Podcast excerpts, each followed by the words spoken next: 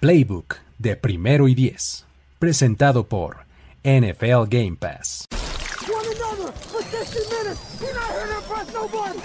Tenemos la estrategia, tenemos las jugadas, tenemos los imponderables, tenemos las lesiones, tenemos los rumores, tenemos la información, tenemos la experiencia, tenemos set de fútbol americano. Tenemos todo lo que necesitas saber semana a semana. Playbook, Playbook, Playbook de primero y diez. El análisis previo más profundo de la NFL con nuestro profesional grupo de expertos Luis Obregón, Jorge Tinaje y Antonio Sempere. Playbook, ¿tenemos tu atención?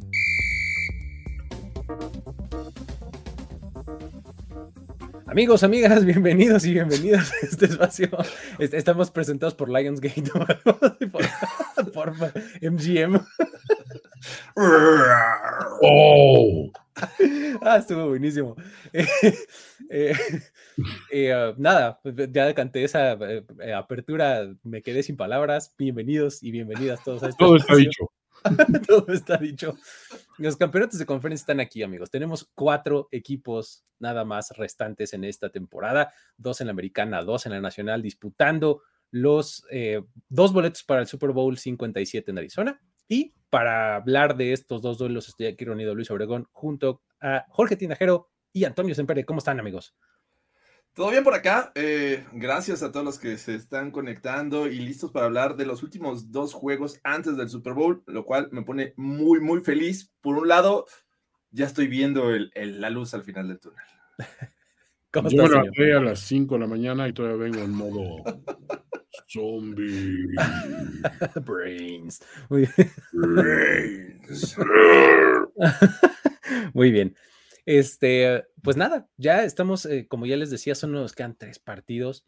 Eh, estos tres partidos ustedes los pueden disfrutar por NFL Game Pass. La verdad es que en este momento eh, hay una muy buena promoción, hay este, ya un precio muy reducido para el servicio de Game Pass por lo que resta del año. de cualquier manera sigue siendo un gran producto. Algo de lo que muchos nos preguntaban muy seguido es, oye, pero ¿hay en español? Pues cada vez hay más juegos con narración en español. ¿no? Este, por ejemplo, este fin de semana va a estar el juego de la Conferencia Nacional narrado por, por eh, eh, Rodrigo Arana y, y Mau Gutiérrez. Este, es, cada fin de semana hay por lo menos uno hasta dos o a veces hasta tres partidos narrados en español, ¿no? Entonces, es un gran producto, vayan ustedes y adquiéranlo. Eh, es un muy buen momento todavía para hacerlo porque de ahí después del Super Bowl pueden tener toda la cobertura del draft y demás sin perder detalle. Ya lo saben. Ahí está el link este, eh, disponible para ustedes y listo. Eh, Luis no vio. sí, en mi caso no vi una luz, vi una rana al final del túnel, efectivamente. Este, así fue.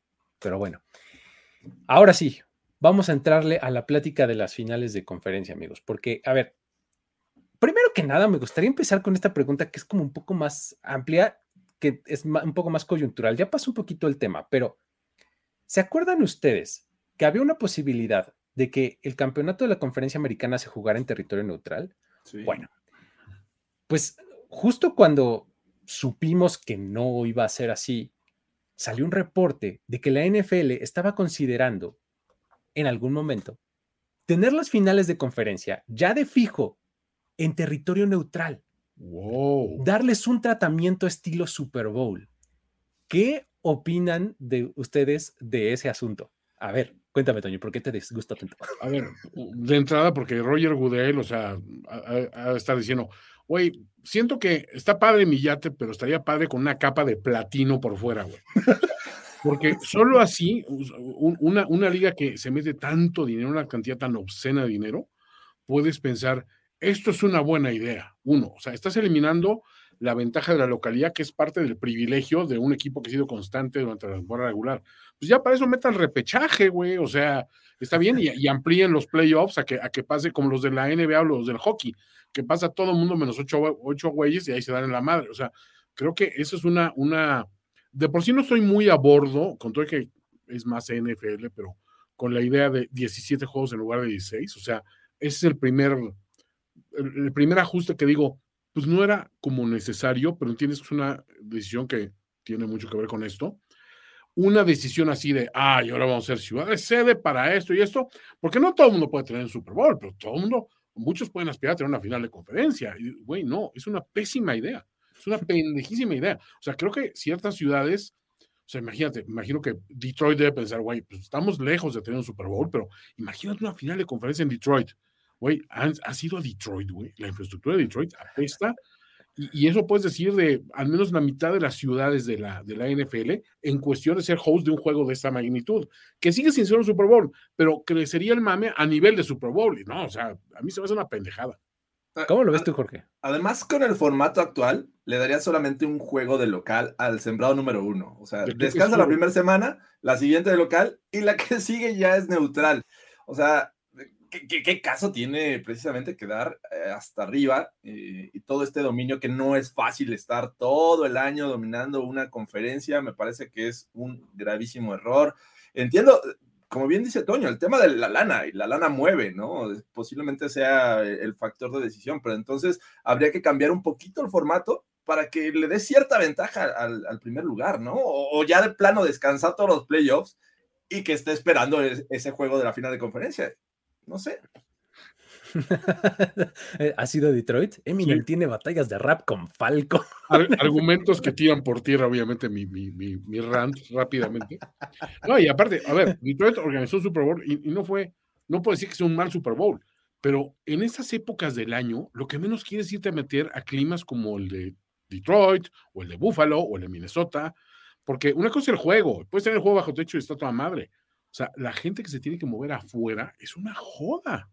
Sí, ya hace no mucho estuvo el del Super Bowl en Minnesota y efectivamente, ¿no? El Super Bowl de Nueva York, por ejemplo, que fue, ¿qué? ¿2013? ¿2014? 2013 fue el, catástrofe de Peyton Manning.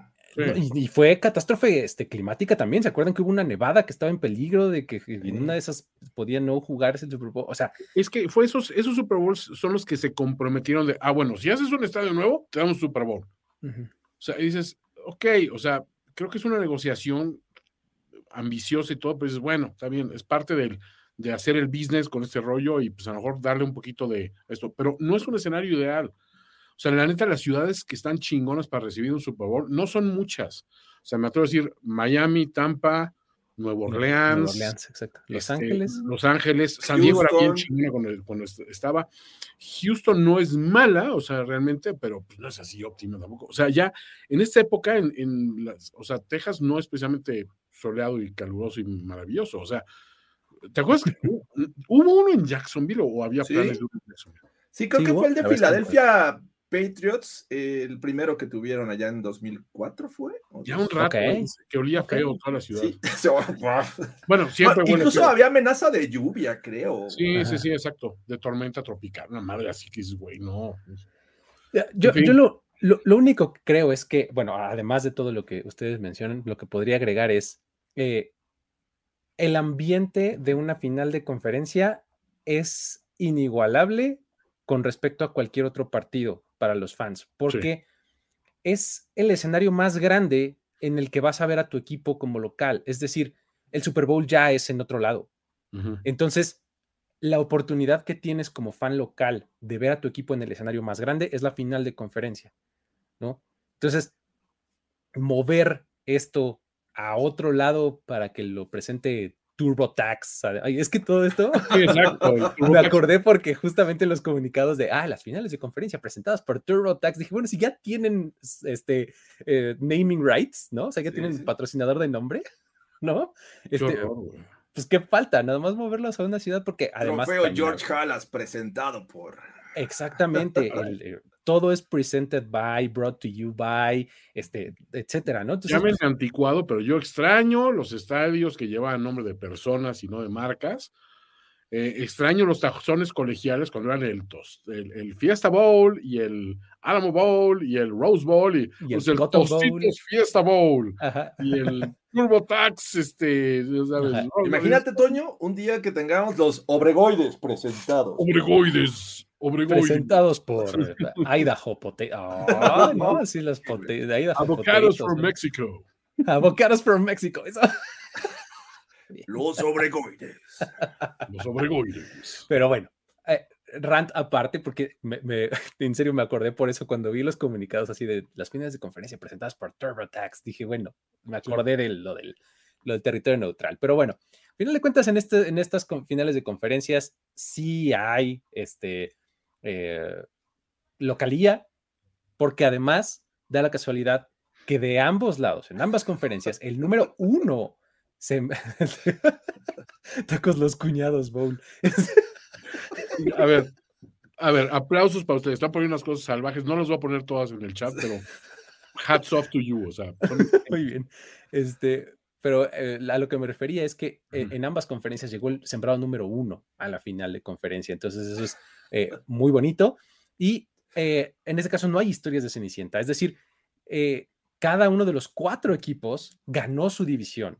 ¿No? Esta, es uno de los primeros tres sembrados de su respectiva conferencia.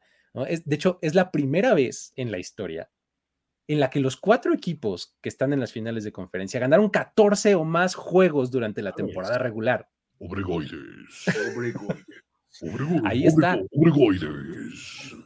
Ambos partidos además nos presentan la segunda vez en la historia que se han enfrentado en postemporada estos equipos. O sea, solamente se habían encontrado en playoffs.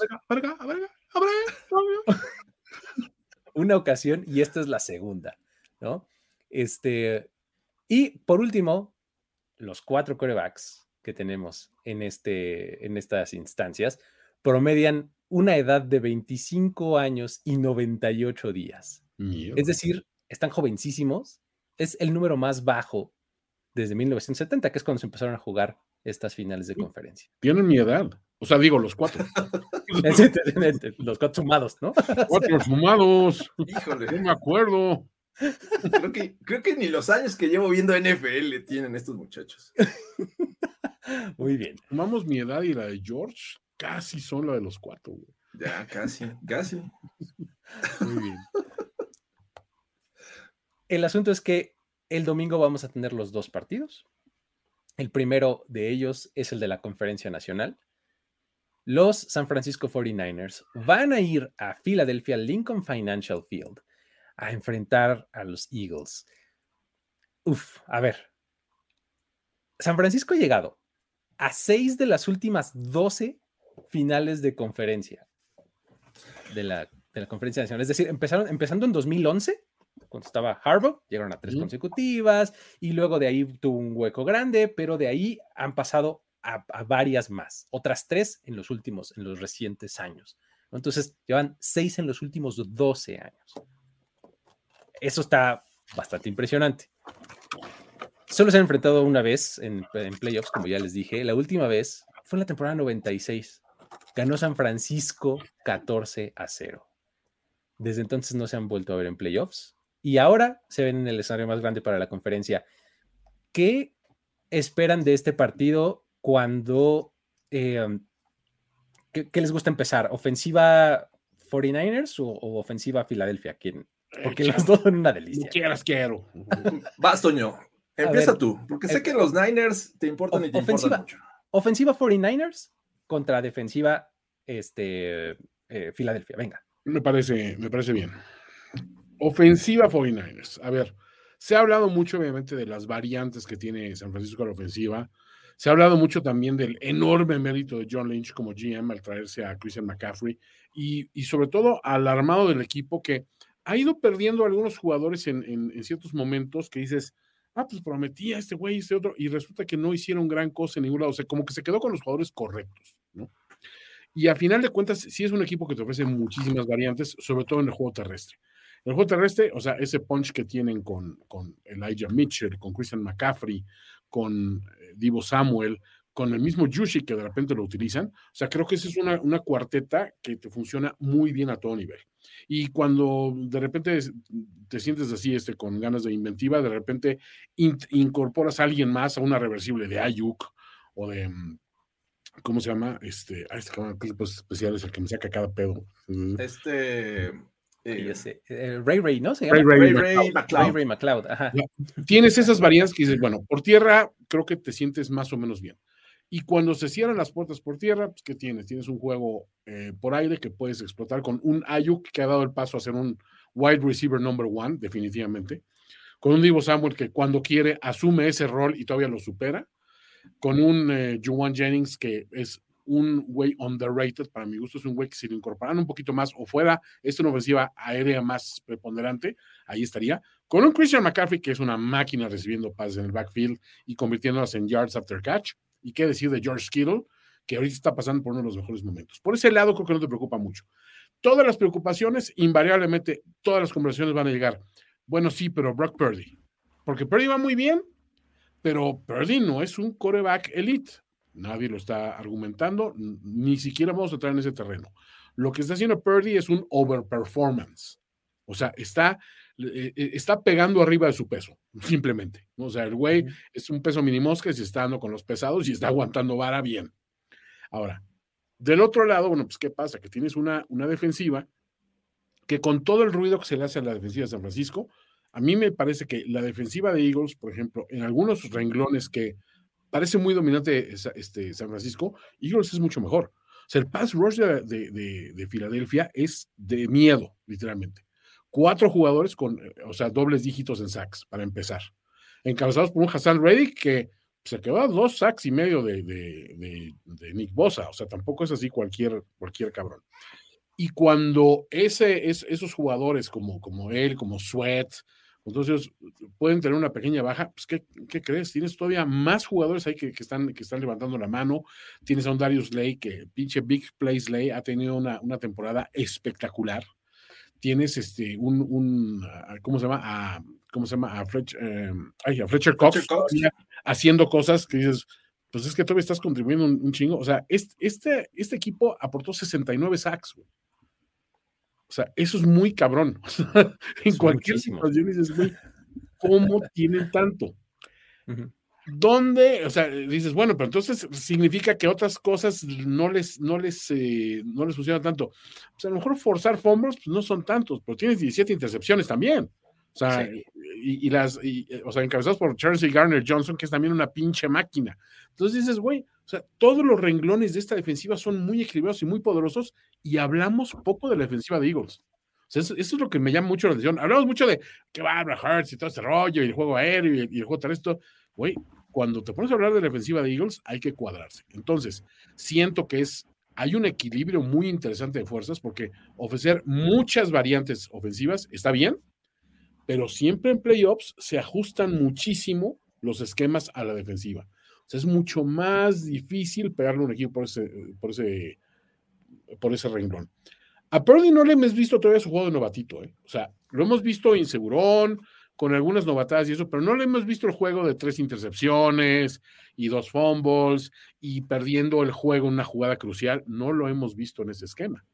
O sea, ahí la espada de Damocles que pesa sobre el equipo y está así pendiente es, ¿y si es en esta final de conferencia?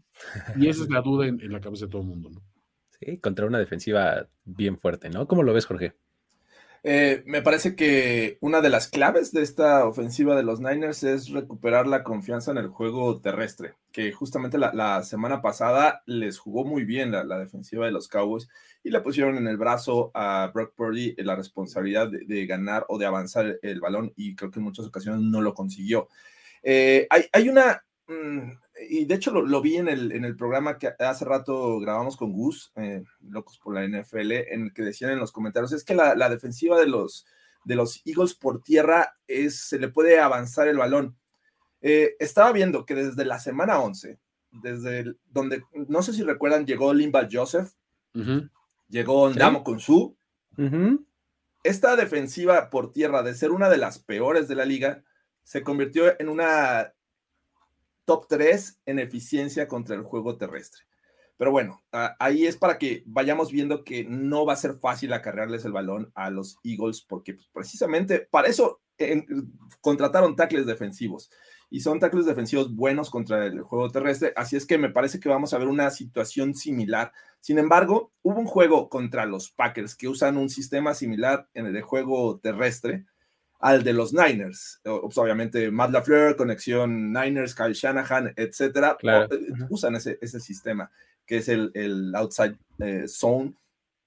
Y lo que hacen, eh, y en aquel juego, los Packers tuvieron cierta efectividad contra esta defensiva de los, de los Eagles. Así es que va a ser un duelo interesante ver cómo esta frontal puede contrarrestar el juego terrestre, porque no nada más es es Christian McCaffrey. Ya hemos visto que Elijah Mitchell poco a poco está también recuperando terreno. Es un tipo con mucha calidad, tiene eh, este, explosividad, eh, corre entre los tackles, tiene una buena aceleración. Me, gusta mucho lo que hace Elijah Mitchell. Entonces tienes un tándem de running backs que me parece que son importantes para ser efectivos.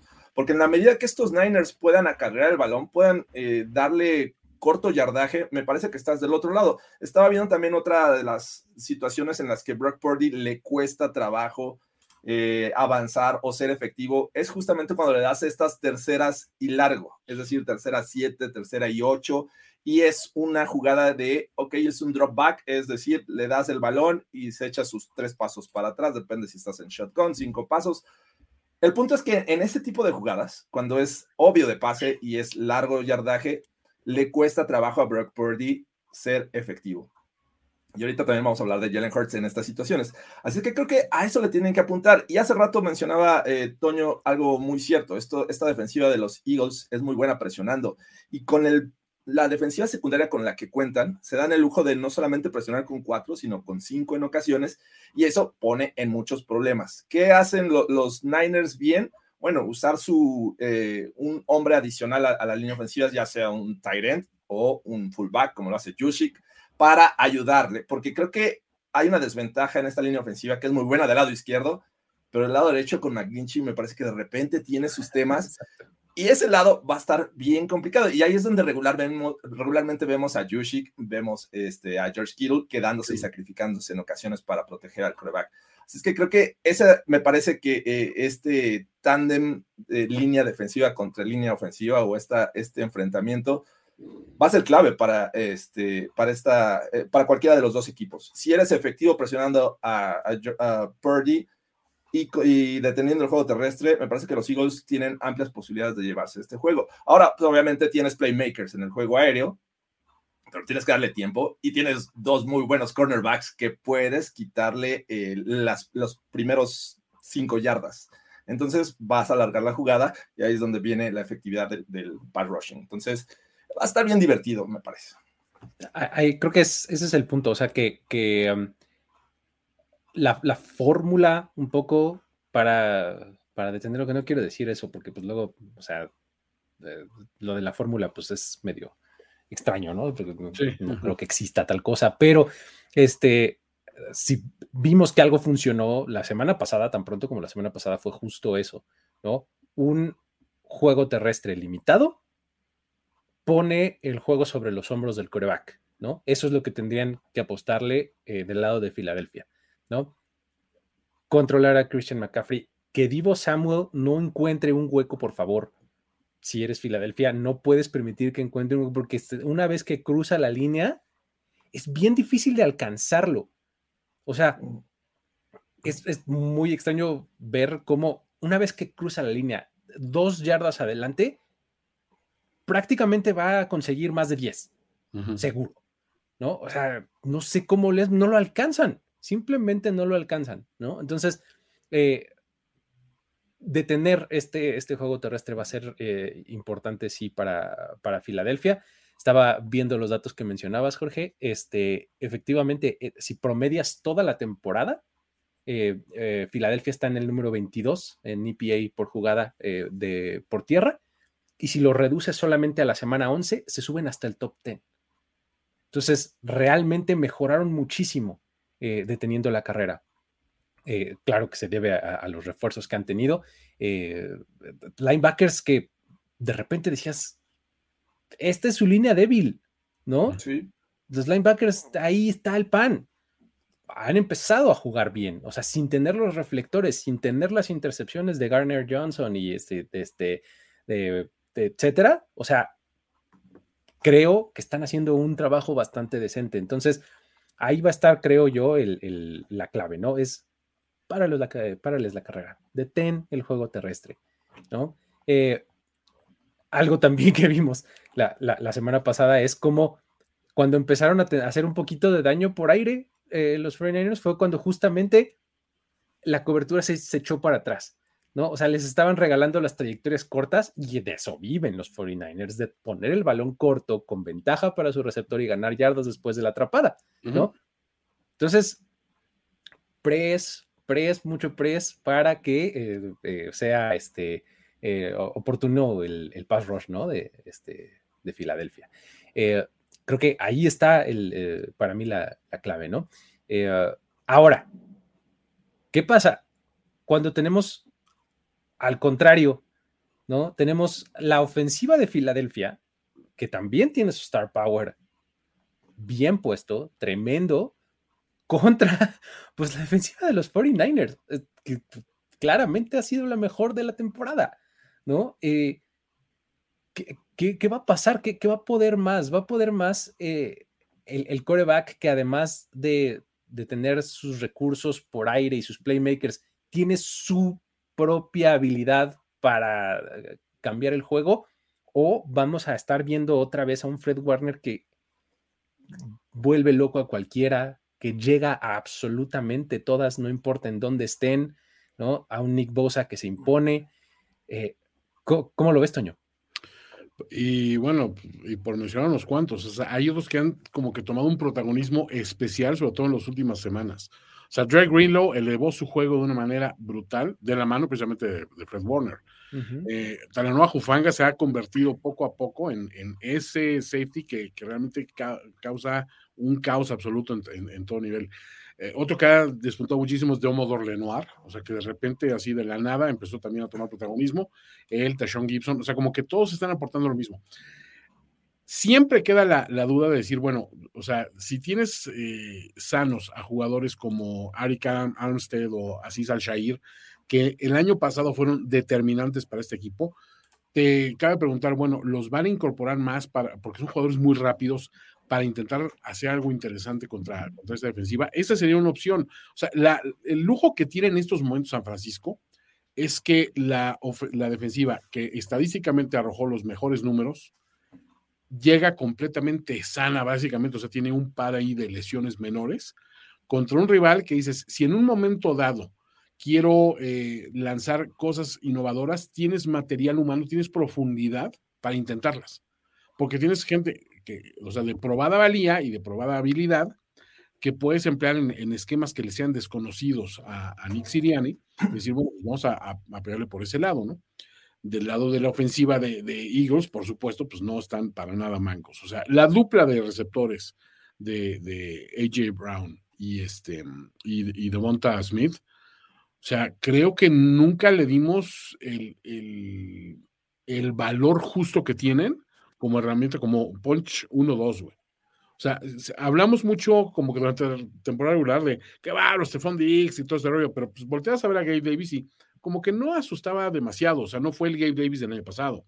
Y hablabas de Devante Adams, pero pues el resto de los Raiders, pues de repente mostraban algo y nadie se, se erigió como un auténtico número 2. O sea, este 1-2 sí es muy, muy sólido.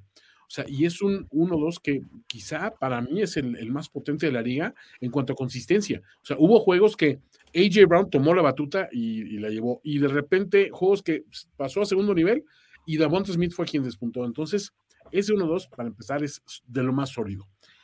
Creo que puedes preocupar, obviamente, a San Francisco en esas situaciones, sí, pero eh, los profundos San Francisco creo que tienen un poquito mejor la situación comparado a su contraparte de Filadelfia. O sea, o sea, sí tienen que lidiar con jugadores muy sólidos. Creo que donde más está la duda es aquí, es cómo vas a frenar este juego terrestre. Porque aquí no es nada más un grupo de corredores que son demoledores, y lo son. O sea, Malsandras es el segundo corredor con más yardas en la, en la conferencia nacional, y de ahí le puedes decir, bueno, ¿quién, ¿quién en el equipo le sigue? Pues Jenny Hurts. Y cuando todo vaya, pues tienes a Boston Scott y tienes a, a, a Gainwell, ¿no? Entonces, güey, o sea, este equipo por tierra es una aplanadora completa llegan con una línea que no está tan sana. Esa es la parte que dices, híjole, pues han tenido sus lesiones y eso, y es la parte donde dices, si se ponen a analizar muy bien de Michael Ryan y, su staff cuáles son los puntos débiles, puedes encontrar una forma de tenerlos. Puede que sí. O sea, no es un equipo fácil de tener para nada. es un equipo muy equilibrado. Creo que lo que más me gusta de, Eagles es su equilibrio. O sea, realmente sus debilidades, ninguna es tan evidente. Y eso creo que lo hace más interesante y más complejo. Ahora, por otra parte, pues tienes que analizar de que siempre el equipo favorito pues, es el que lleva la presión de ganar. O sea, hay que tomarlo de esa manera, ¿no? Como les digo, si ahorita San Francisco pierde con su coreback, Mr. Irrelevant, que ya hizo mucho en la temporada y todo ese rollo, dice, no, pues qué, qué chido que llegaron a finales de conferencia y lo hicieron todo bien. La presión no está sobre ellos, la presión está del otro lado. La última vez que esos dos equipos se enfrentaron fue el año pasado. Ganó San Francisco de milagro, porque fue un juego así, creo que 16-11, una cosa así como que horrible. Y yo me acuerdo que vi ese juego y dije, güey, ¿qué le ven a Jalen Hurts? O sea, es, corre mucho el balón, pero pues no conecta con ningún receptor, como que no aporta demasiado a la ofensiva. Güey, qué forma de hacer que uno se trague sus palabras de un año a otro, porque en cuanto le dieron tantitas armas, pero no te digo, o sea, un par de armas determinadas, o sea, una parte por selección en el draft y otra, pues realmente llegando por una agencia libre porque Tennessee Titans se sintió muy magnánimo, dijo, voy a dar un regalito este año a alguien. en ese momento, ¿cómo cambió absolutamente la narrativa de un equipo? O sea, se volvieron un trabuco auténticamente. Y Hertz pasó de un güey que yo decía, pues, ¿qué le ven? Es como un Lamar Jackson más, es otro correback más. A decir, no mames, Hertz, güey, es un pinche linebacker disfrazado de, de coreback y nadie nos dijo, güey. Entonces, ah. pues, es muy potente ese equipo por donde lo veas.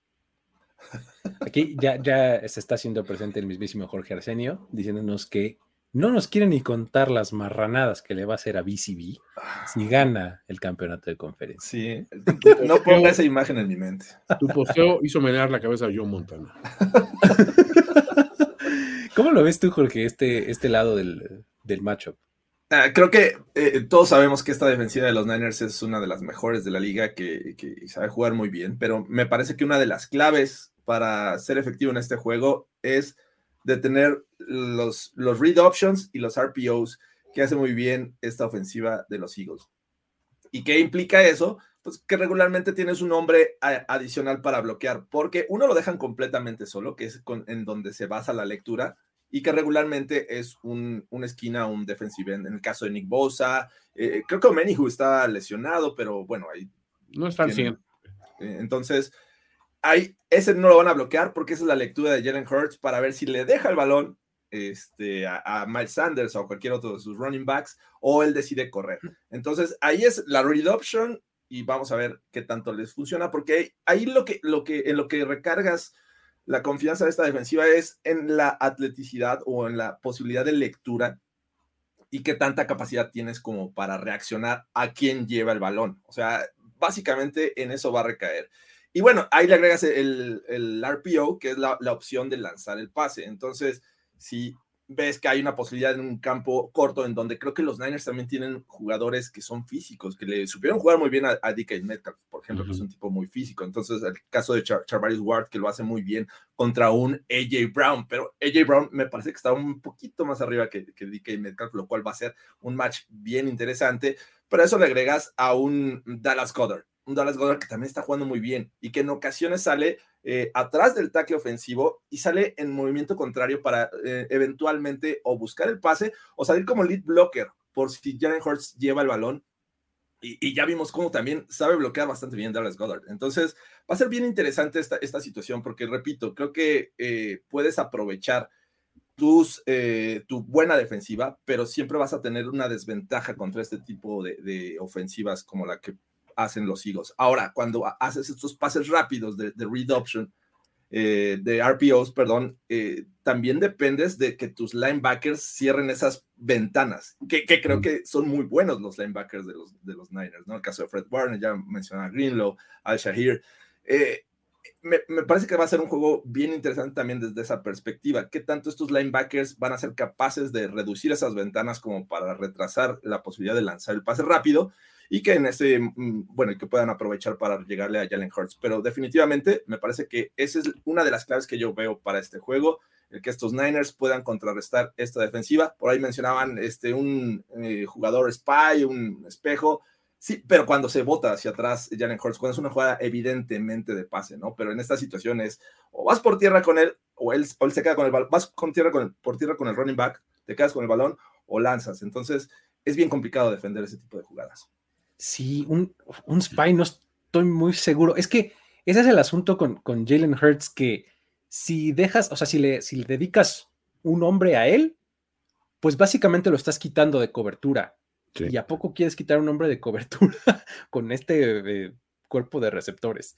O sea, es, muy complicado. Ese es el asunto con, la ofensiva de Filadelfia, ¿no? Que tiene, tiene una respuesta prácticamente para, eh, para lo que tú le presentes como defensiva, ¿no? Ya hablaste de los RPOs, Jorge, ya hablaste de del read option y demás.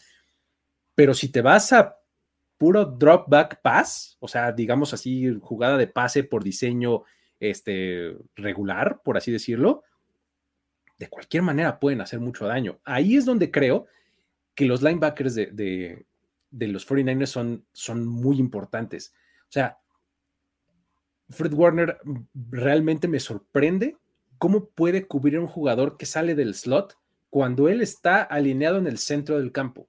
O sea, como Mike Linebacker, así exactamente en el centro de la defensiva. A el sim, ¿no? pero como si nada, ¿eh? O sea, paso a paso con el receptor de que está en el slot. O sea, eso, no es normal, amigos. O sea, realmente no es normal y Fred Warner lo hace todo el tiempo, ¿no? Y lo hace bien. Ahí es donde puedes eliminar un poco a, Dallas Goddard, por ejemplo, ¿no? Este, eh, pues disminuir esa, esa amenaza y confiar en que tus corners por fuera van a tener un día eh, pesado. sí, pero a lo que a lo que, me, a lo que a lo quería que lo que quería llegar era un día decente, pues, o sea, un día en donde pues probablemente sí les van a completar, pero que no los vayan a quemar este dos, tres veces a cada uno, porque consistentemente, claro. O sea, sí, creo que este es un, uno de estos juegos donde dices, a ver, no vas a blanquear al rival, no, no, no vas a, frenar en seco, no, o sea, estos, estos son, son juegos que o se cierran para los dos lados, porque cuando, cuando son finales de conferencia, que son las Madrides auténticas, es que colapsó el sistema completo. Y es lo que dices tú. O sea, que de repente a, dos o tres jugadores clave los queman consistentemente y en lo que reacciona tu staff de cocheo, ya estás abajo por cuatro anotaciones. O sea, ha sucedido, claro.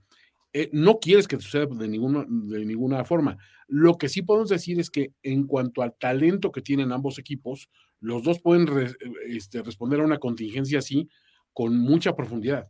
Y creo que lo que más me llama la atención de este equipo es que no es como, no es como los Rams que llegaron a su programa el año pasado, que tienen los titulares salvajes, pero el siguiente tier de talento era como que muy cuestionable. Y lo vimos este año, porque en cuanto esos talentos preponderantes se cayeron, pues el equipo se cayó, pero estrepitosamente. Ahora ves un equipo que dice, bueno, sí, pero si pierdes este, tienes a este y tienes este. O sea, hay debilidades en la línea. Sí, o sea, McNinchy es un, es un es un tema que dices, sus mejores años ya quedaron atrás, o sea, por eso le tienen que prestar tanta ayuda.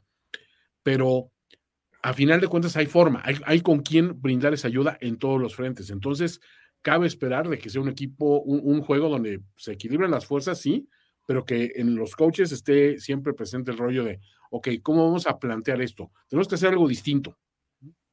Y, y es, es un partido que veo mucho más factible que, como decías, sea de pocos puntos a que sea de muchos. O sea, si, si eh, estos equipos anotan, o sea, al por mayor, pues, quiere decir que algo está saliendo mal de los dos lados, porque sus defensivas son muy fuertes, ¿no? Entonces, eh, creo que además que esa es un, es un estilo de partido que no le conviene a los 49ers necesariamente, ¿no?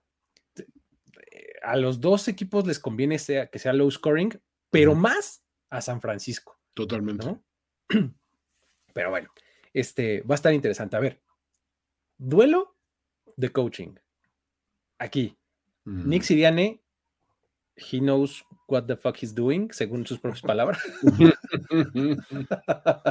¿No? Ya me encanta esa frase, así ya la voy a usar siempre. Que hable de Siriani, ¿no? Este.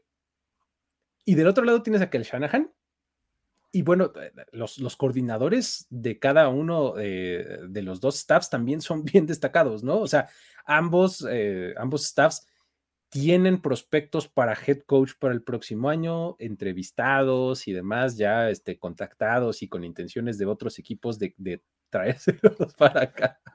Mi veladora ya está Sandy Michael Ryans. ¿Cómo, lo, ¿Cómo, los ves, Jorge? ¿Qué, ¿Qué, opinas? O sea, que ¿cómo ves estos, este duelo de coaching? Creo que el, el tema aquí es eh, la experiencia de Kyle Shanahan contra eh, Nick Siriani y su innovadora y muy buena, muy buen roster con el que está trabajando. Eh, lo que me encanta de Kyle Shanahan, y creo que ya lo hemos dicho en, en muchas ocasiones, es cómo se ha adaptado esta ofensiva a cada coreback que ha tenido en la temporada. Y con el, con el caso de Brock Purdy no es el caso, porque muchos decían, oh, bueno, Super Brock Purdy, BCB, wow, bla, bla, bla. Sí, pero el, el, sistema ofensivo del cual él se encarga le pone las herramientas para que brille. Y se ve que Brock Purdy brilla, pero la realidad es que el sistema que, que está usando eh, Kyle Shanahan es lo que está haciendo brillar a Brock Purdy. Así es que creo que ahí tiene un factor a favor. Obviamente está el, el tema de que si va ganando puede dejar ir una ventaja, ese es mi único temor con Kyle Shanahan. Del otro lado, Nick Sirianni, me parece que es un tipo eh, que sí ha ido poco a poco, ha ido de, de, menos a más en, este, en esta corta carrera como head coach en, en Filadelfia, pero se ha notado que también sabe sacarle talento y, eh, a sus jugadores. Y un ejemplo es Jalen Hurts.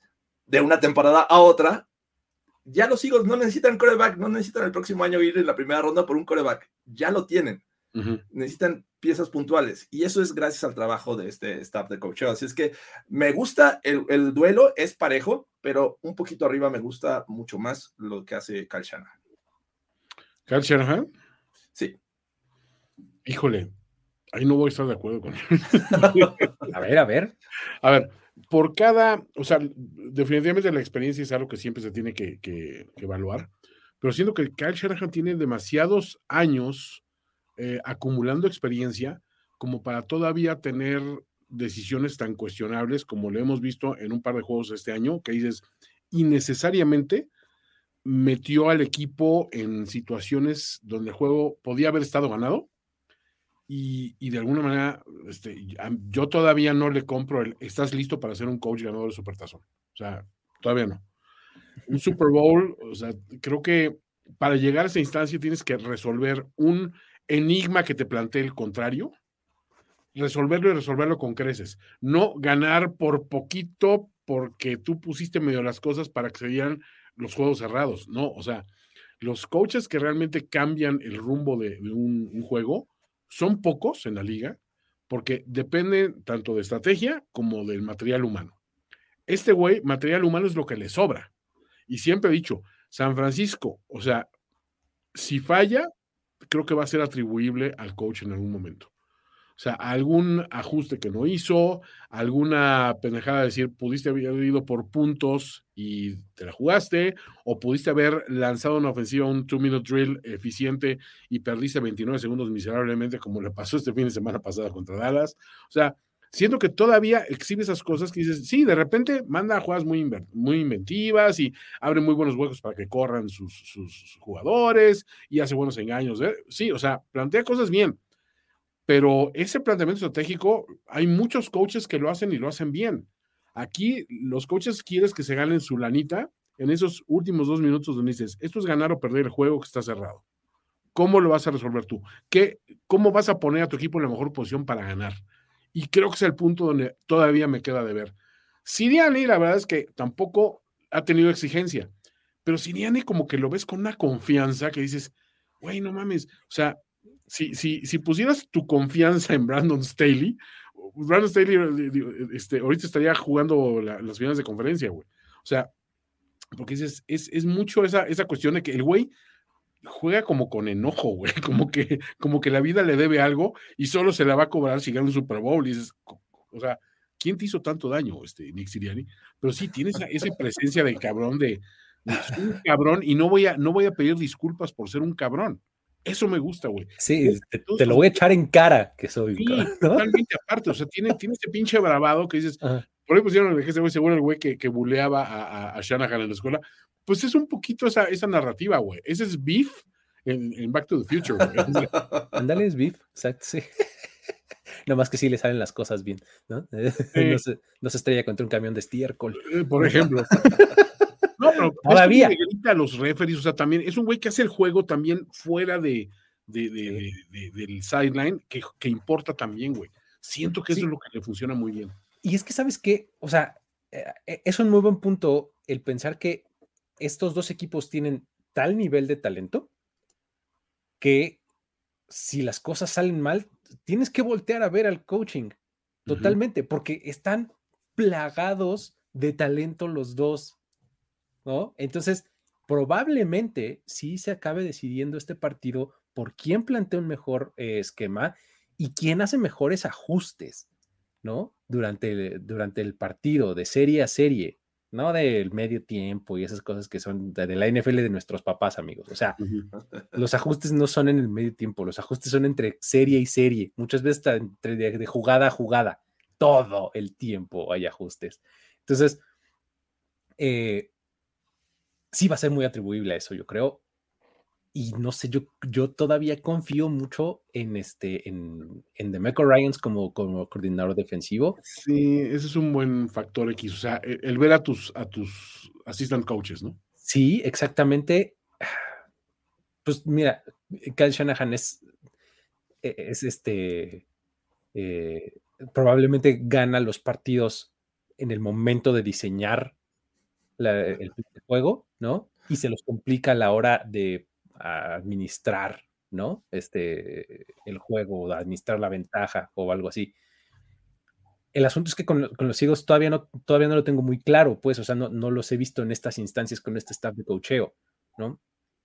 Por eso solamente le daría mi preferencia a, los 49ers. Pero por acá, por acá decían este, justamente eso de, que, imaginen, eh, Nick Siriani sin Jalen Hurts se vio muy mal. Sí, también. Shanahan con Brock Purdy se ha mantenido viendo bien. Entonces, bueno. Pero bueno, sí, el, game manager eh, que es Kyle Shanahan, la verdad luego deja muchas cosas que desear, pero, vamos a ver qué pasa.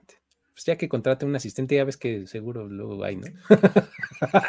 Lo acaban de soltar los broncos, por si quieren. Muy bien. ¿Quién cree que gana, amigos? ¿Quién creen que estará representando a la conferencia nacional en el Super Bowl 57? Dice que cuál es el precio por poner. Les dije que mil likes en el video que, que sobre reaccionamos el domingo y llegó a 500 y, tantos. Así es que. Se quedaron cortos, amigos, lo sentimos. Tienen una segunda oportunidad. Si este te a vamos a dar una segunda oportunidad. Exacto. Si este llega a mil likes, este Jorge pone buenos y verdes días. pues yo, yo creo que los Eagles van a ganar este juego. Toño. Yo quiero que ganen mis daños siempre, pero analíticamente siento que es un juego para Eagles. Yo también creo que gana Filadelfia, amigos. Lo sentimos mucho. Y es la oportunidad para ver un Super Bowl inédito. O sea, si ganan los Niners, ya Super Bowl ya lo vimos. Ya lo vimos. No, no hay manera de que no. Exactamente. Eso ya se hizo antes. Eso, ya, lo vi. Pero bueno, Eso ya se ha visto. Muy bien. Perfecto. Esa fue la conferencia nacional. Vámonos a la americana, que es el segundo partido que tenemos eh, en, el día, en el domingo. Y ahí tenemos a los eh, Cincinnati Bengals yendo al GEHA Field at Arrowhead. Estarían orgullosos de mí los, la gente de la NFL por mencionar el nombre como es.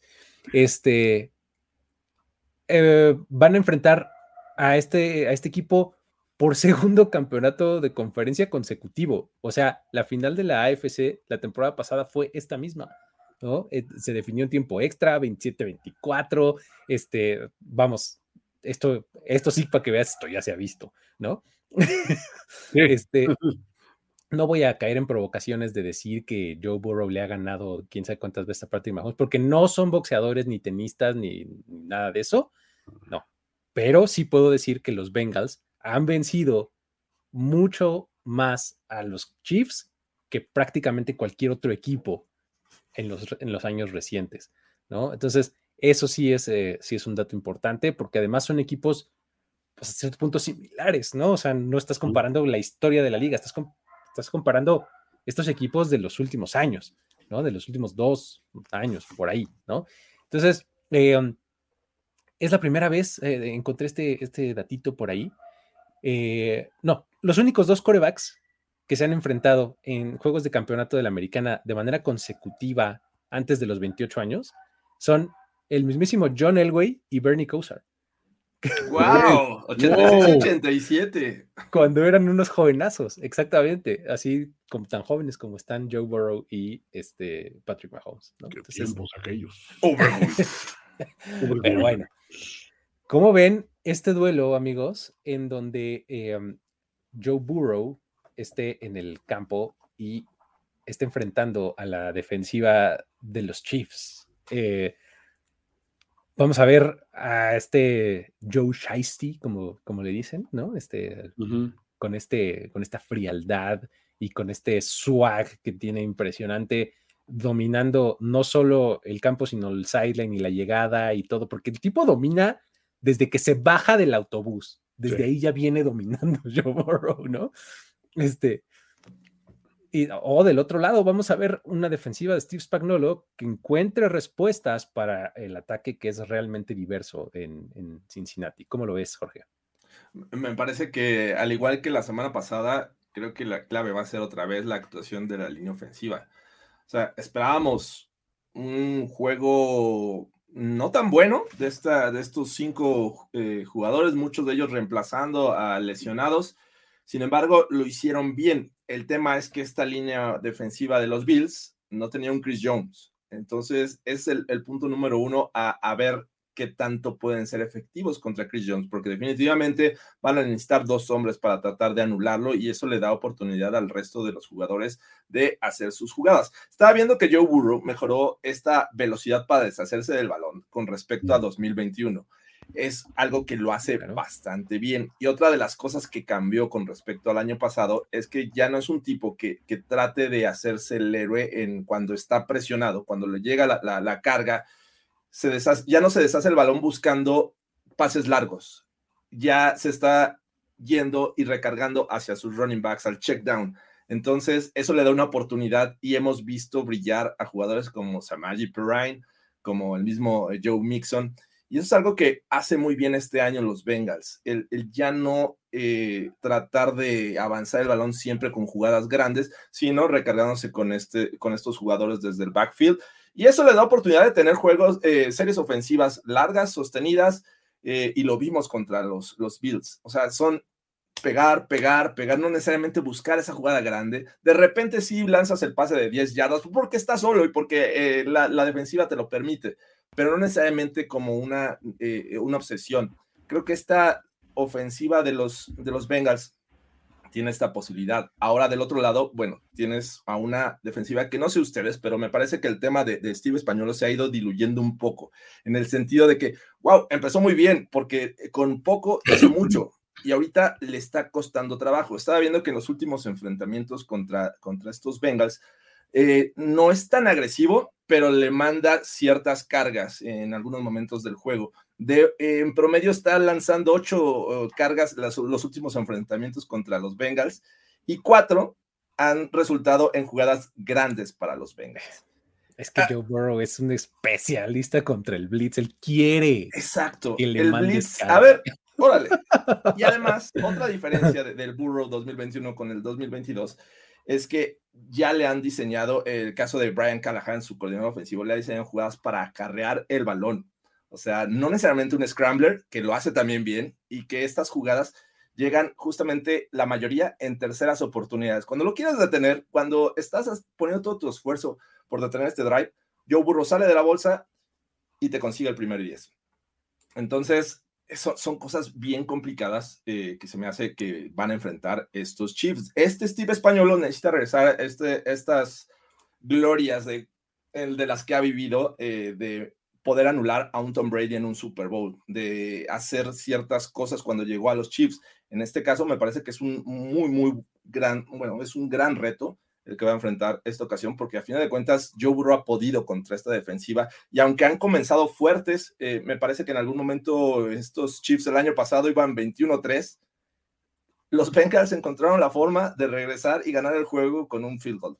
Así es que eh, eh, me parece que es una de las claves, efectivamente, el poder detener a Joe Burrow, pero no es una tarea muy fácil. Se dice, se dice así sencillo, pero creo que enfrentan a uno de los mejores corebacks de esta liga. Hay otro tema de que Chris Jones, pues, o sea, en playoffs no ha tenido precisamente el impacto que, que tienen temporada regular. O sea, es como que una preocupación de, eh, o sea, usted que es líder de sacks, ¿por qué no estás haciendo sacks en, en postemporada, mijo? O sea, ¿qué, ¿qué, falló ahí? Es atribuible quizá a que está enfrentando muchos dobles este, coberturas y cosas así, pues sí, o sea, probablemente. Pero entonces es donde esperarías que el resto de la defensiva diera un paso para adelante. Creo que Kansas tiene una defensiva equilibrada hasta cierto punto, pero sí se ha visto vulnerada a últimas fechas. O sea, equipos que a lo mejor no tendrías que dar demasiado por ellos, los hicieron pasar problemas serios. No es una defensiva que genere muchísimos turnovers tampoco, o sea, no es esa, esa máquina de, de, de, de hacer, provocar errores en el rival. Siento que más bien depende de que, de que la ofensiva se vaya adelante por bastante y ellos ir llevando la cosa como que más o menos tranquila. Aquí lo alarmante es la velocidad con la que suelen eh, anotar los, los Bengals. La semana pasada lo vimos contra los Bills. Bengals se fue rápidamente arriba por dos touchdowns y el resto decías, pues, ¿cómo, cómo se va a resolver esto? O sea, entiendo que los Bills pueden tener explosividad, claro, pero ya estás jugando con dos eh, anotaciones abajo. Nunca es cómodo jugar así. O sea, estar remontando, remontando, remontando, jamás es cómodo. La otra vez se enfrentaron en, en temporada regular, estuvo cerrado y aparte no estaba Joe Mixon.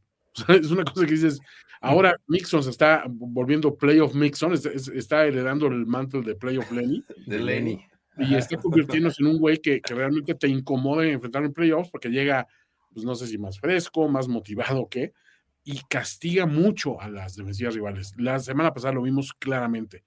Y después, pues eso abre el juego de otras maneras que dices, ahora, ahora sí, este, ven, te invito a detenerme. O sea, ¿cómo detienes a esta, a esta ofensiva de, de, de, de ¿cómo se llama? De, de, Cincinnati. O sea, ponte a ver hombre por hombre. O sea, lo de llamar Chase es surreal. Este, lo de T. Higgins está jugando a un nivel superior.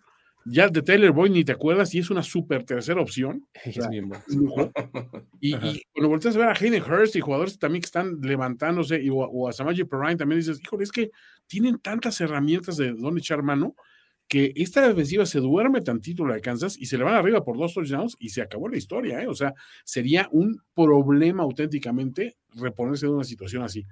Y lo peor es que te digo, no ves a Burrow nunca como presión. O sea, el güey, él, él, lo ha dicho, no se siente un underdog en ningún momento. Entonces, dices, ¿cómo, cómo operas contra una mentalidad así? Claro, sí, sí, sí, está, está bien complicado porque además, eh, eh, complementando lo que decías, Jorge, el asunto es que las defensivas han ajustado ante lo que, ante lo que vieron de Joe Burrow la temporada pasada. Es decir, eh, ya no les dan como las respuestas del examen antes de, este, de que sea la prueba, ¿no? O sea, ya no le enseñan que va a tener una cobertura este, personal en algún lado. Es disfrazarse un poquito más. Entonces, lo están obligando a hacer un coreback más cerebral. ¿Y qué crees? Joe Burrow ha demostrado que de los hombros para arriba es tan buen coreback o más que lo, que lo que es de los hombros para abajo. O sea, todo su talento físico es igualado por su intelecto. Realmente es súper bueno, siempre está en la lectura correcta Joe Burrow. Está bien impresionante. Eh, eh, me gusta mucho, o sea, en, en, estos últimos playoffs, en estos últimos partidos de playoffs, se ha visto eso, o sea, de cómo tienen, tienen el diseño en donde el pase iría a un lugar, pero la defensiva ajustó bien porque vio tape y entonces él dice, ah, no, pues si hacen eso, entonces yo ya sé que acá está libre, ¿no? Sí. Entonces ese ajustito que se hace en un instante en la cabeza resulta en una jugada grande o resulta en un primero y diez o algo por el estilo, ¿no? Entonces... ¿Y eh, tiene unos ojazos, Luis? Bueno, además tiene una bonita letra que no sabes, ¿no? Es, es, el, es, el, Jimmy G este, de, la, de, la, de la americana. De la americana. Este, la americana. Sí. Hay otra cosa de Burrow, o sea, viste que el, el juego pasado contra Buffalo, o sea, en medio de la pinche nevada y eso, él, o sea, falló dos envíos de touchdown, que fueron 100% de él, y, pero su reacción es, o sea, ni pedo, o sea, al ah, rato, está bien al rato recupera, o sea, jamás Ajá. lo ves el güey así como que, güey, no llega y azota un casco, no uh -huh. mienta madres, no se pone a, a, a, o sea, o no encierra la cabeza así en el tablet, o sea, el güey, pues, la cagué. Y no le gustan los videojuegos, caray. Eso, eso ayuda, o sea, incluso Mascarita ha bajado mucho su nivel en los videojuegos también, hay que decirlo. Sí, y sabes, eh, el asunto es que también esta, esta ofensiva, este ataque de, de Cincinnati, está muy basado en el ataque aéreo, en, los pases, pues. O sea, eso ha dejado un poquito de lado al juego terrestre, eh, lo ha puesto como en segundo término, pero cuando lo han necesitado, ahí ha estado, ¿no? Ya, ya lo decías, Toño, yo, este, Joe Mixon, le das el balón y sigue siendo un muy buen corredor, ¿no? Pero el plan de juego ha sido totalmente ah, por aire, ponerle el peso en los hombros a Joe Burrow, que lo carga perfectamente sin ningún problema y te lleva al éxito, ¿no? Entonces, si tú piensas en eso versus una defensiva de Kansas City que su peor área es justamente la defensiva secundaria, me parece un matchup ideal para, para Cincinnati este, eh, en este momento, ¿no? O sea, realmente la diversidad de armas que tienen, cómo las emplean y del otro lado, pues que, insisto, es del eslabón más débil de la defensiva de Kansas City, me parece muy favorable este, este duelo para Cincinnati de este, en este match, ¿no? Ahora, volteamos las cosas. Ofensiva de los Kansas City Chiefs versus defensiva de los Cincinnati Bengals. Aquí hay que, o sea, le hemos dado medio la vuelta al elefante que está en la habitación, que es la lesión de Patrick Mahomes. A ver, sí, entrenó y para la, parte de medios este, estuvo ahí este, haciendo cosas y demás. O sea, ah, nada más quisiera darles un poco de contexto de, cómo funciona un poco este, este asunto. Todos los equipos en sus entrenamientos durante la semana tienen un fragmento del entrenamiento abierto a la prensa. Después sacan a todos los medios y ellos siguen entrenando. Normalmente es cuando ya entrenan jugadas y el playbook y demás para que, para que no se filtren ese tipo de cosas, ¿no? Los primeros 20 minutos de la práctica es cuando la prensa está en los entrenamientos. En esos 20 minutos fue cuando estuvo Patrick Mahomes y fue de eso de lo que vimos los videos de Mahomes ahí corriendo y calentando y no sé qué. Eso es lo que hacen cuando están los medios ay, hacer un, un drillcito ahí de un pase o de no sé qué, de manejo de pies o algo por el estilo. Si ustedes ven los videos que, estuvieron flotando de Patrick Mahomes en, redes sociales, son de Patrick Mahomes trotando y moviéndose un poquito y lanzando dos o tres pases. Vamos, eso no nos dice que Patrick Mahomes tenga el tobillo bien y que va a estar perfectamente para el fin de semana. No sé qué opinen, ¿cómo lo ven? Definitivamente es, un tema que preocupa, ¿no? Y, no sé si ellos mismos al interior del equipo, y me refiero a los Chiefs, se estén tratando de convencer de que Patrick Mahomes va a estar al 100%. Sin embargo, yo si fuera Andy Reid, estaría buscando formas de no cargarle todo el peso a Patrick Mahomes, ¿no? Y, y que además es muy bueno haciéndolo, o sea, buscar ciertas jugadas en las que se deshaga rápido el balón, porque a final de cuentas ¿Qué es lo que más impacta en, Patrick Mahomes con esta lesión de tobillo? Su movilidad. Sabemos que es un tipo que si lo presionas se puede escapar, puede alargar la jugada y puede hacer magia, e incluso pichando el balón hacia adelante, este, o haciéndolo así desde abajo, como este, pues la verdad, no se recuerda ese juego contra los Broncos, lo tengo bien, bien presente porque a McKinnon le hizo, eh, se la mandó a McKinnon y anotó.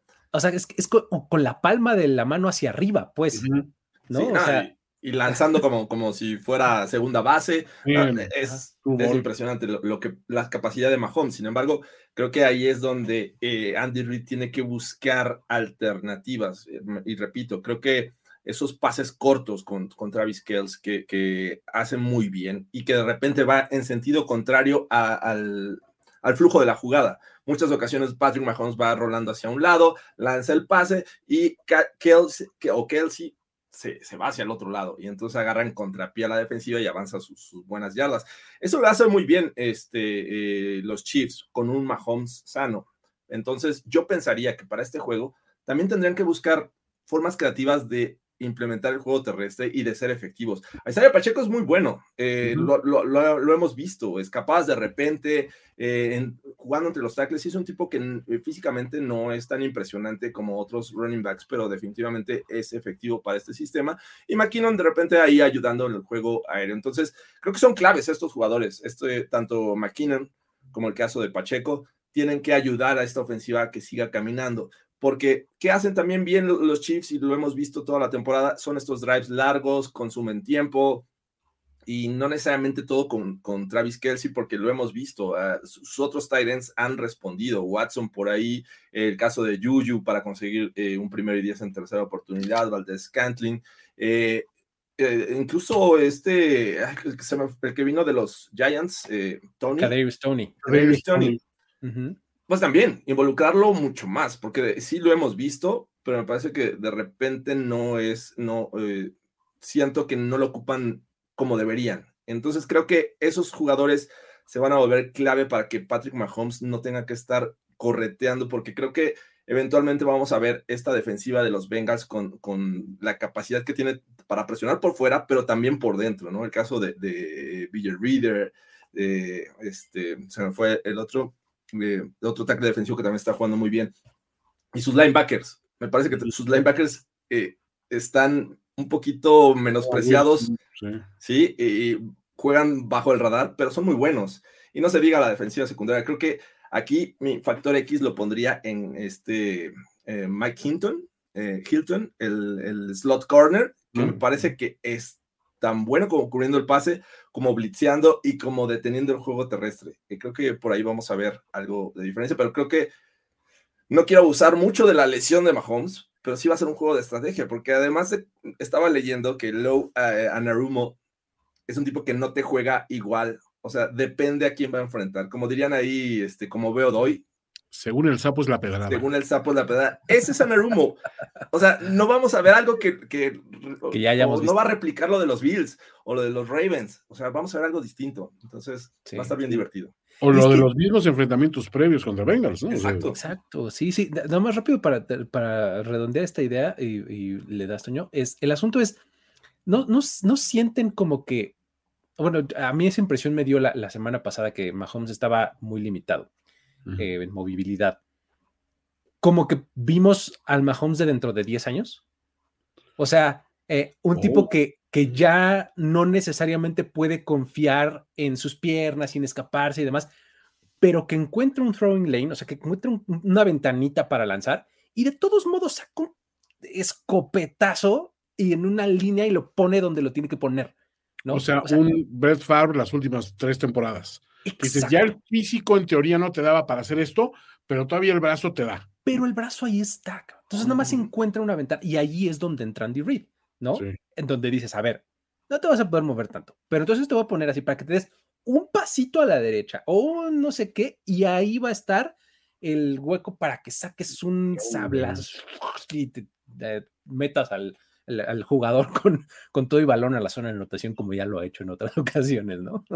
Sí, e, e, es, impresión de muy buen punto. O sea, creo que eso que acaba de decir es, clave. O sea, creo que se, enfoca uno demasiado en el tobillo de Holmes, en, el, en la lesión, cuando dices, pues sí, pero no depende exclusivamente, o sea, era un arma que tenía como un extra el, juego de rollout, pero no depende de eso. eso no es lo que hace a Mahomes una amenaza. A Mahomes le hace peligroso el brazo y la rapidez para tomar decisiones. Sí, sí, o sea, piensa en Marino, por ejemplo, también, ¿no? o sea, o sea, el tipo era eso, o sea, dos pasitos, un pasito y ¡swum! Caso con, con el balón, ¿no? O sea, creo que por ahí puede estar una, una, respuesta ante esta, ante lo, la complicación que te presenta la, lesión en el tobillo, ¿no? Pero bueno, ¿cómo ves tú el, match? Eh, sí, es que si esta historia del, tobillo de Mahomes, no estuviéramos hablando del de Mahomes, sino de Jenny Hurts, obviamente la narrativa cambia enormemente, lo que gusta pero es, Patrick Mahomes, o sea, no olvidemos que es, es un güey que vive de hacer estos pases complicadísimos que dices, solo los hace Mahomes. O sea, solo estás Mahomes con consistencia. De repente vas a ver que este Herbert hace a uno así, Derek Carr de repente vas a sorprender con una cosa así. O sea, cualquiera en un momento dado puede hacer algo curioso, pero consistentemente no. Consistentemente Mahomes sí lo hace. Entonces, ese es el primer punto. Aquí lo que vimos es que el, juego pasado sí vimos un poco de desesperación en la sobredependencia que tiene Mahomes de Kelsey. O sea, Travis Kelsey es un güey que dices, ok, confiable y, o sea, puedes, sabes que va a estar ahí en todo momento.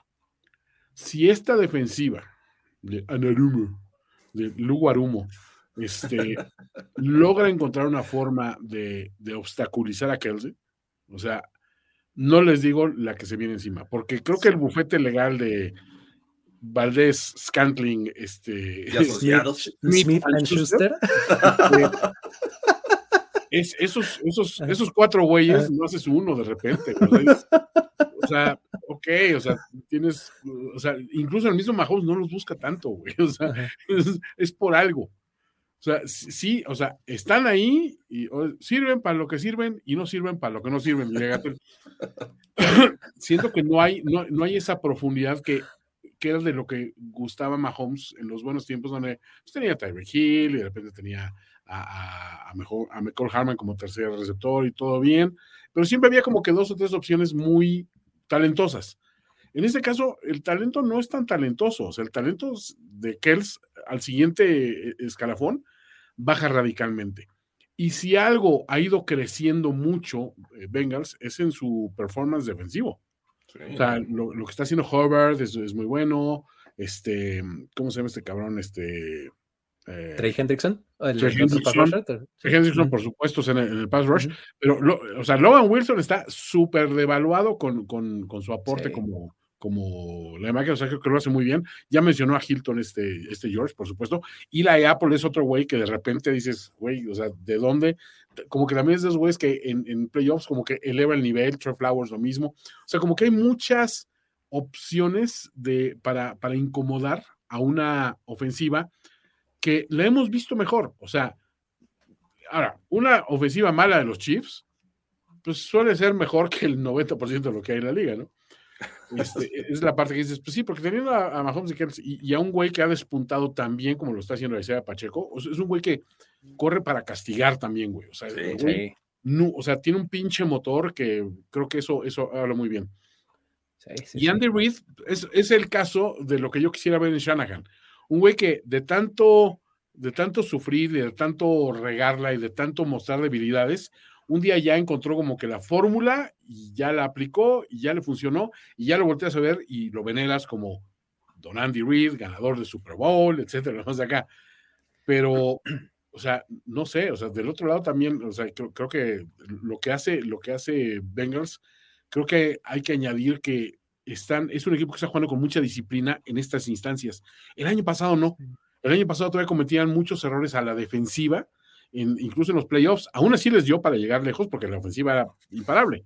Pero este año como que han bajado mucho esas indisciplinas, están funcionando más como una unidad. Y creo que eso es 100% crédito a Narumo. Sí, y eh, es, es como eh, el año pasado sentías que todo estaba saliendo a su favor, ¿no? Para, para Cincinnati, ¿no? Pero este año ya la narrativa no es esa, ya este es un buen equipo, ¿no? Sí. No hay donde esconderse. Ya no es una sorpresa. Exactamente, ¿no? Y, eso puede ser un poco más difícil, ¿no? O sea, el, manejar las expectativas de, pues es que es un buen equipo, entonces ahora da resultados. Y pues, ¿qué creen si están dando?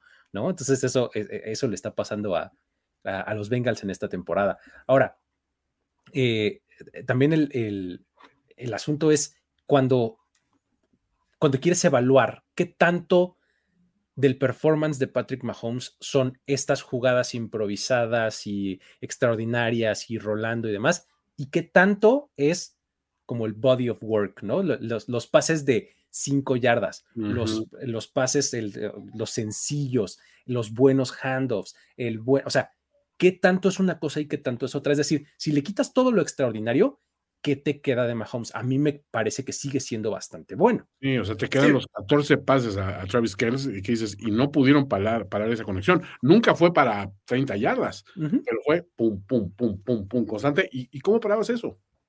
Pero justamente cuando pasa esa situación, necesitas del talento de tus receptores. Exactamente. Que te generen separación, que, que ejecuten bien las rutas para que tú tengas el objetivo listo y y es, eh, eh, es, es, un punto interesante ese, porque eh, uno puede pensar, bueno, pues, pues que, que, que, contengan a Travis Kelsey, ¿no? Ajá, a ver, ahora hazlo. Úsalo de señuelo, úsalo de señuelo. A ver. a ver, ahora hazlo, ¿no? O sea, vamos, no se necesita ser un genio para saber que la ofensiva de los Chiefs va a donde Kelsey la lleva, ¿no?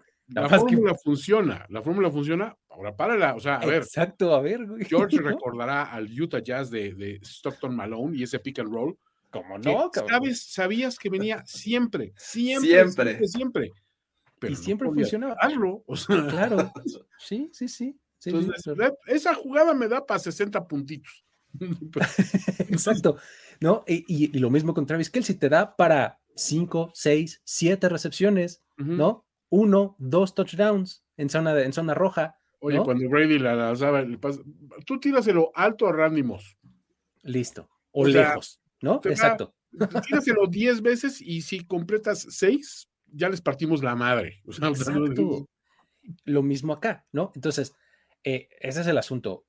Tu Jesse Bates, tu Von Bell, ¿no? Eh, a la defensiva eh, van a tener una, una tarea importante, ¿no? O sea, bastante dura y a ver, yo creo que va a tener que haber bracket siempre eh, a los lados, pues, o sea, un receptor, perdón, un defensivo cubriéndolo por dentro y otro eh, cubriéndolo por fuera, ¿no? Este, con linebacker y safety o con safety corner, algo por el estilo, un, un bracket este, lateral, pues, ¿no? No tanto eh, high-low, el bracket, porque creo que no es el juego de Travis Kelsey, pero sí eh, a los lados, ¿no? O sea, un jugador defendiéndolo por dentro y otro por fuera, ¿no? Más o menos es como podría yo anticipar que podrían hacer algo este, con él. Ahora, eh, lo, de, lo de Isaiah Pacheco está también interesante porque no es un tipo gigante, o sea, sí es bien castigador, pero está medio chiquito y flaquito. Eso No, también es- es más es- impresionante, ¿no? Es como Maurice Jones Drew sin, sin lo cuadrado, sin lo ponchado. Exacto. Es, ese es, es este. Es, es un güey correoso, podríamos definirlo así. Sí, Es sí, corrioso, sí. sí. Y, y- y- y lo está haciendo muy bien, ¿no? Está echándose el juego terrestre al hombro y lo está sacando adelante, ¿no?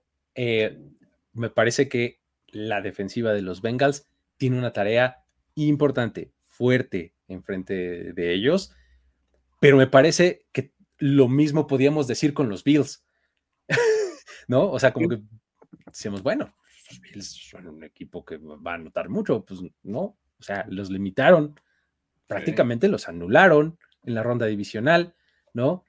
Entonces, eso habla muy bien de esta defensiva. Eh, personalmente es el match que más me interesa de, de los, de los dos.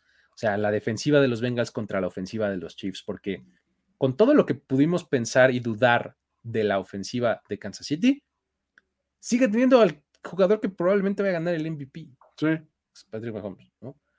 Este, y del otro lado, pues vamos a ver si esta defensiva efectivamente puede ejercerle presión, puede hacer lo que se mueva y que se sienta incómodo, etcétera, ¿no? Entonces, va a estar muy interesante. Duelo de coaches, amigos. A ver, ya mencionamos a Andy Reid, ya hablamos un poco de él.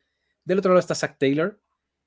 Hablamos ya mucho de, de su coordinador defensivo, Luan Arumo. Hablamos también de Steve Spagnuolo en su momento como coordinador defensivo. Ambos head coaches medio fungen como coordinadores ofensivos, aunque tengan a otros que o tengan el título o que los apoyen, pero pensamos mucho más en ellos, en los head coaches, como quienes se encargan del ataque de estos equipos, ¿no? Este, Brian Callahan este, es el, coordinador ofensivo de los, eh, de los Bengals y Eric Bieniemy el de los Chiefs. ¿Cómo los ven? O sea, ¿para dónde eh, arrimarían sus fichitas si hubiera que apostar?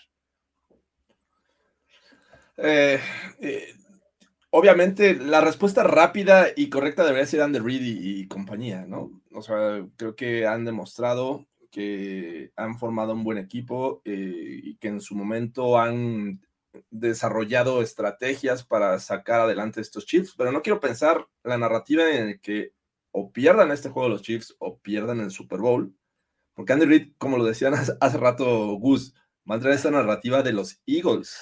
O sea, el tipo llega y llega a finales de conferencia. Todo el tiempo. Y solo ha llegado a dos Super Bowls, pero solamente ha ganado uno. Entonces, uh -huh. a ver, Andy Reid, ¿qué te está pasando? ¿O ya estás caducando? ¿O qué, qué, qué, qué demonios pasa, no? Lo decía hace rato con Steve Españolo. Me parece que ha ido a menos este, este tema de, bueno, es que Steve Españolo puede con, con este, me parece que en este caso yo confío más en este momento en Luan Arumo que en Steve Españolo. Sí. Eh, Eric Bienime ha intentado ser eh, head coach por una u otra razón, no, no ha podido este, ser contratado en este puesto. pero Brian Callahan ya también suena como, como un potencial head coach. Y lo decía también de, de, pasado hace rato, ha cambiado, ha cambiado la estrategia de estos Bengals, no necesariamente es lo mismo de 2021 y le sigue funcionando y tiene a Joe Burrow. Entonces, me parece que también es parejo. O sea, una cosa es todo el historial que ha hecho Andy Reid y compañía, pero estos Bengals con poco tiempo, me parece que han hecho un cambio radical en esta franquicia.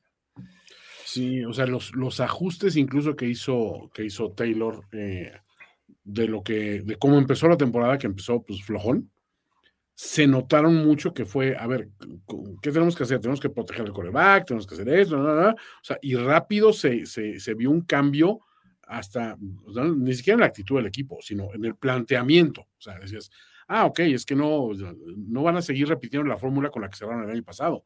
¿Qué tienen ahorita? Bueno, con eso van a intentar ganar y, lo veías.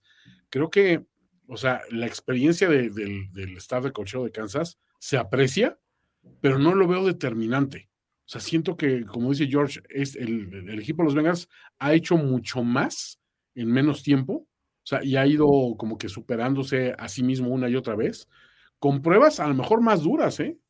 O sea, porque digo, fue, fue una, un, equipo, o sea, el, el, rol de juegos de Bengals venía complicadón y pues creo que se resolvió bien. O sea, a final de cuentas dices, bueno, pues eh, aparte, Kansas City se, encontró de repente en una división donde supuestamente había tres super rivalazos y pues la verdad es que sus rivales divisionales choquearon durísimo en muchos momentos y de alguna manera lo tuvieron más fácil, siento yo. Ay, no sé. Eh, es que sabes cuál. ya estás dudando, Luis. No, es que sabes cuál es mi punto, que a mí nunca me ha gustado este, esta, esta idea de, juzgar solamente por Super Bowls ganados, ¿no? O sea, ah, me cuesta mucho trabajo, o sea, como que digo, ay, esto, es súper reduccionista, ¿no? O sea... Sí, entiendo el punto, pero para eso juegas también. No, no me queda duda, o sea, no me queda duda, ¿no?